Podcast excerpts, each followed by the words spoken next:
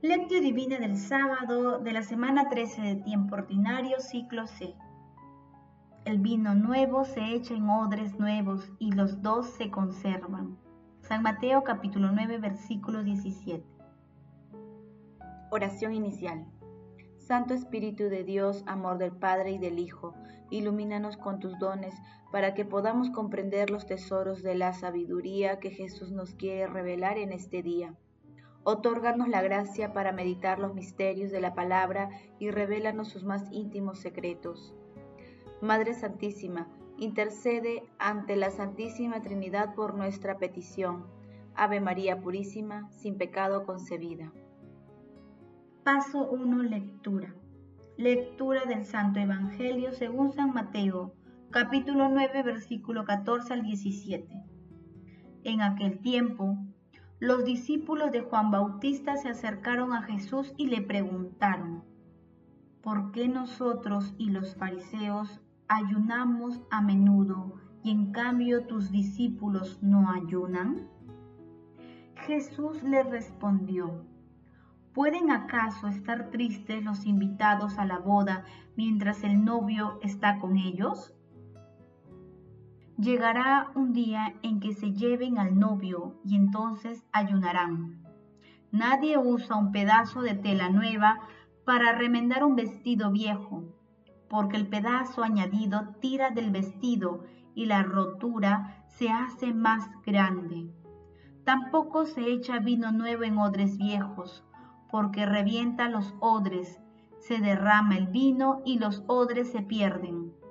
El vino nuevo se echa en odres nuevos y los dos se conservan. Palabra del Señor, gloria a ti Señor Jesús. Todo lo que contiene la escritura es simbólico. Contigo también Cristo quiere desposarse. A ti se dirige la promesa de los profetas. Te desposaré en la fidelidad y tú conocerás al Señor. Queriendo prometerte a Él, Cristo te envía un servidor, la palabra inspirada. No puedes desposarte con Cristo sin haberla recibido. Solo los que saben sacar agua en abundancia de las profundidades de los pozos y tienen un alma que hace todo con paciencia, enteramente disponible y aplicada a ir más profundo para sacar las aguas del conocimiento. Solo esta alma puede conocer las nupcias con Cristo. Orígenes. El pasaje evangélico de hoy en el que Jesús habla sobre el ayuno se ubica luego del texto del llamamiento a Mateo y de la cena de Jesús con publicanos y pecadores que meditamos ayer. La ley mosaica prescribía el ayuno solo el día anual de la expiación, pero los fariseos piadosos ayunaban dos veces por semana, lunes y jueves, al igual que los discípulos de Juan. Esta práctica se vinculaba a la espera del Mesías, de la que los discípulos de Jesús se desatendieron por completo. Jesús le da la razón cuando dice, ¿pueden acaso estar tristes los invitados a la boda mientras el novio está con ellos? En aquel tiempo se comparaba la venida del Mesías y del reino con la fiesta y el banquete nupcial. En este sentido, Jesús se compara con el novio de una boda, mientras que sus discípulos y seguidores son los invitados. Asimismo, Jesús hace alusión al momento de la persecución del novio y de su cruz que ya se aproxima. En cuanto a la buena nueva, esta es la novedad de en cuanto a la buena nueva, es la novedad que trae el novio al mundo, la cual es explicada por Jesús con las analogías del rendimiento en el vestido viejo y del vino guardado en odres viejos. Es decir, la novedad del Evangelio no puede ser recibida bajo los esquemas religiosos antiguos, los tradicionistas no se dan cuenta que con Jesús se ha iniciado el Nuevo Testamento. Paso 2. Meditación. Queridos hermanos, ¿cuál es el mensaje que Jesús nos transmite a través de su palabra?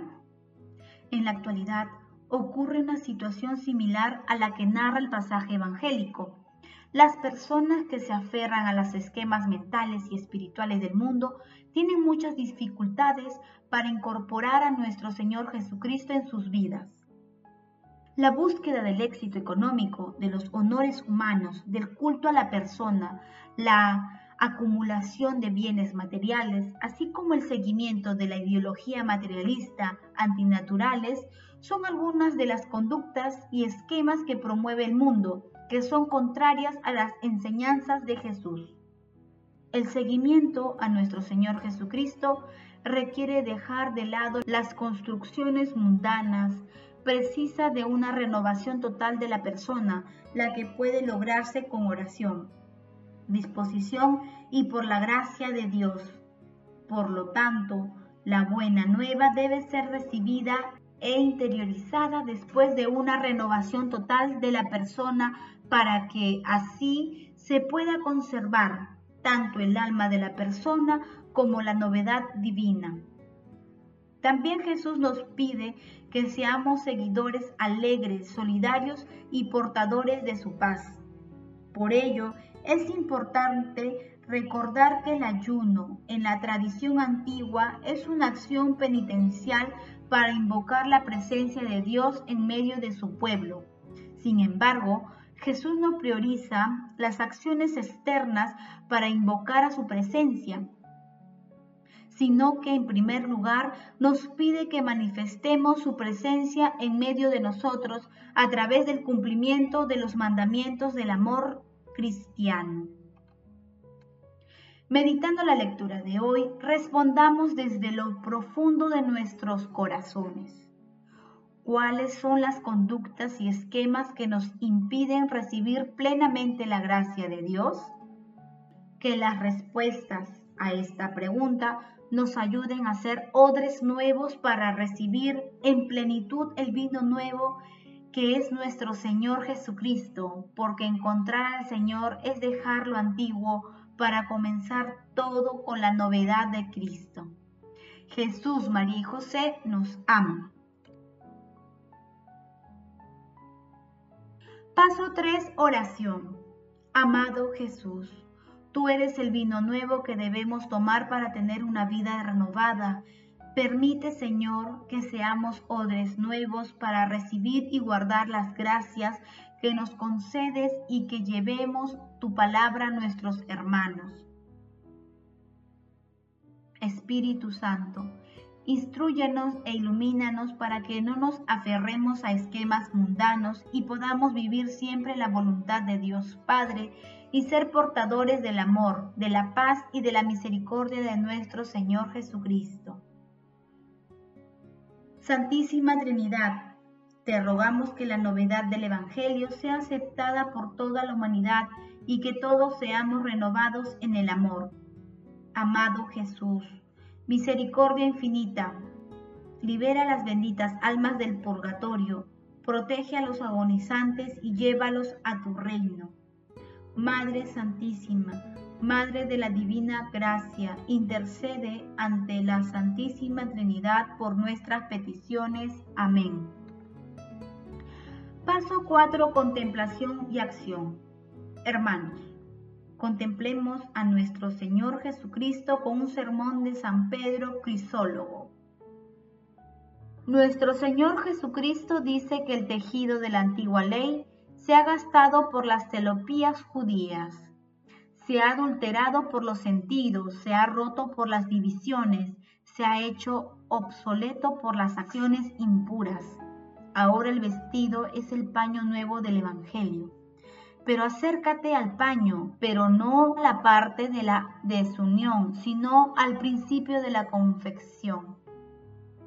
Lo primero es que la tela del vestido real de Cristo se ha tejido con lana, con la lana de un cordero.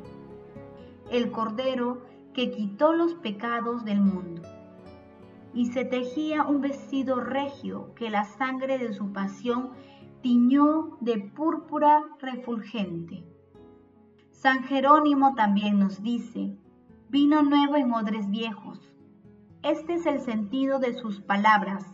El que aún no ha reconocido, el que no se ha despojado del hombre viejo y por el efecto de mi pasión no se ha revestido del hombre nuevo.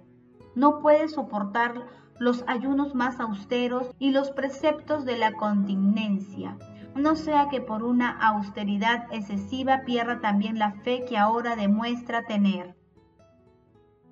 Queridos hermanos, reconozcamos que somos amados por Jesús y pidamos la gracia del Espíritu Santo para romper todos los esquemas mundanos y así recibir íntegramente la gracia de nuestro Dios y no poner resistencia a convertir nuestro corazón a la novedad radical del Evangelio. El amor todo lo puede, amemos, que el amor glorifica a Dios.